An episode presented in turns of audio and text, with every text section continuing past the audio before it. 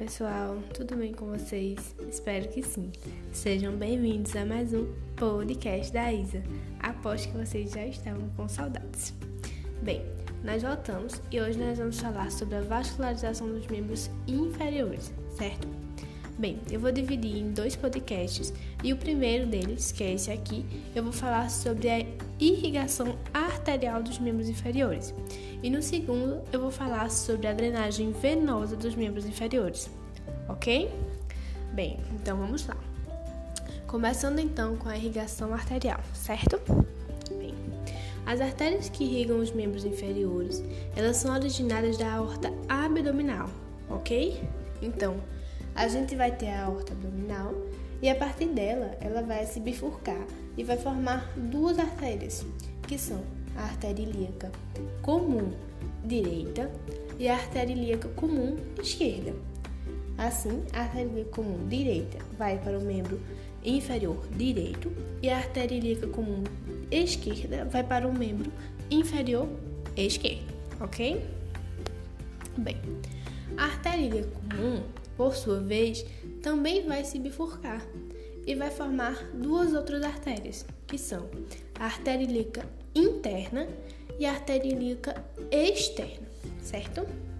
Bem, a artéria ilíaca interna apresenta várias ramificações, como por exemplo, ela vai dar origem à artéria iliolombar, artéria obturatória, a artéria pudendo interna e a várias outras artérias que são muito importantes e que são responsáveis pela irrigação da pelve, do períneo, dos órgãos genitais internos e externos e ainda de vários músculos, como por exemplo os músculos glúteos, máximo, médio e mínimo, o músculo piriforme, o quadrado femoral e os músculos adutores certo?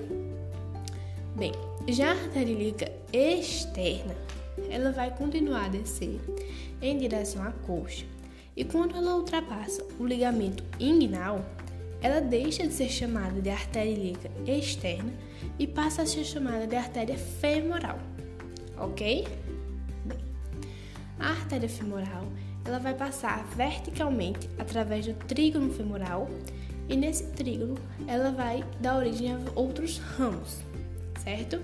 Então, da artéria femoral, nós vamos ter a artéria epigástrica superficial, a artéria ilíaca circunflexa superficial, a artéria pudenda externa superficial e profunda. Né? E essas artérias todas elas vão suprir a parte cutânea da região superior da coxa, parte da região inguinal e do períneo também, certo? Mas, além desses ramos, da artéria femoral surge também a artéria femoral profunda, certo? A qual é a principal fonte de irrigação da coxa, ok? Bem, a artéria femoral profunda, por sua vez, também possui ramificações, que são os ramos circunflexos femoral lateral e medial e os ramos perfurantes, certo? Então, mais uma vez, essas artérias são importantes, principalmente para a irrigação da coxa, certo? Dos músculos e do osso ok? Voltando então para a artéria femoral, ela passa, ela desce e ela vai passar pelo hiato do adutor, ok? E quando ela passa pelo hiato do adutor, ela deixa de ser chamada de artéria femoral e ela começa a ser chamada agora de artéria poplítea, certo? Bem, a artéria poplítea é o principal suprimento sanguíneo para a perna e ela entra no compartimento posterior da perna a partir da fossa poplítea, atrás do joelho. Por isso que se chama artéria poplítea, ok? É interessante falar que da artéria poplítea saem alguns ramos, que são artéria genicular superior lateral, artéria genicular superior medial, artéria média do joelho, artéria genicular inferior lateral e genicular inferior medial, certo? Ou seja, da artéria poplítea vão sair quatro ramos que se chamam artéria genicular. Dois ramos são superiores, divididos em lateral e medial, e dois ramos são inferiores, divididos em lateral e medial, ok?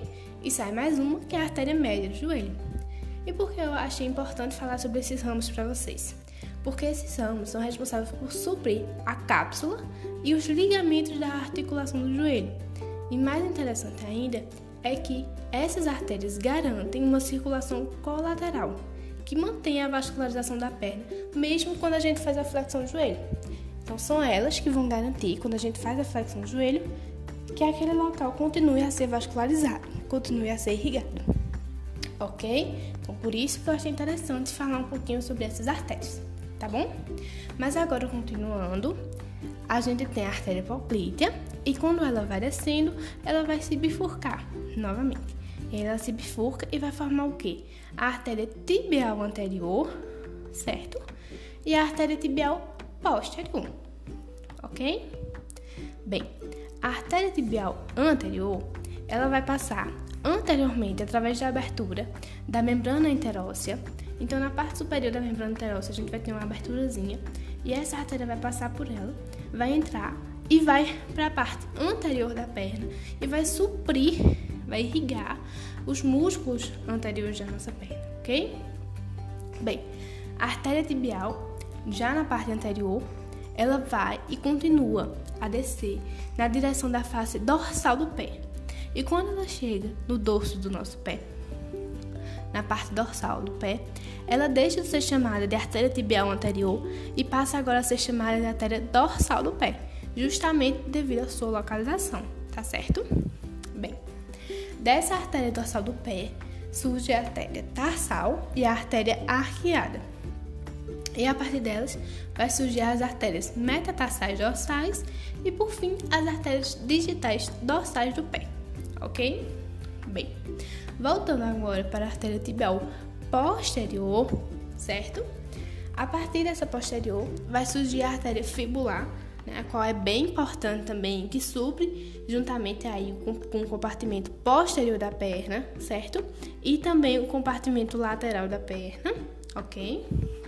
Essas Mas a, a artéria tibial posterior, ela também continua descendo, certo? Só que a, ela agora vai em direção à região plantar do pé, certo? Então ela entra no pé através do túnel do tarso, na face medial do tornozelo, e posterior ao malelo medial. E quando ela entra, ela vai se bifurcar e vai dar origem a novas duas artérias, que são as artérias plantar medial, mais medialmente, e a plantar lateral, mais lateral, ok? A artéria plantar lateral, ela vai formar o arco plantar profundo, e a partir do arco vão surgir as artérias metatarsais plantares, das quais vai surgir as artérias digitais plantares do pé ok? Bem, gente, então era isso. Tentei falar da forma mais simples, né? Falar sobre todas as artérias assim, que eu achei mais interessante e mais importantes para a gente saber a respeito da irrigação dos membros inferiores. Qualquer dúvida, vocês podem entrar em contato. Foi isso. Beijos. Eu espero vocês no segundo podcast. Tchau, tchau.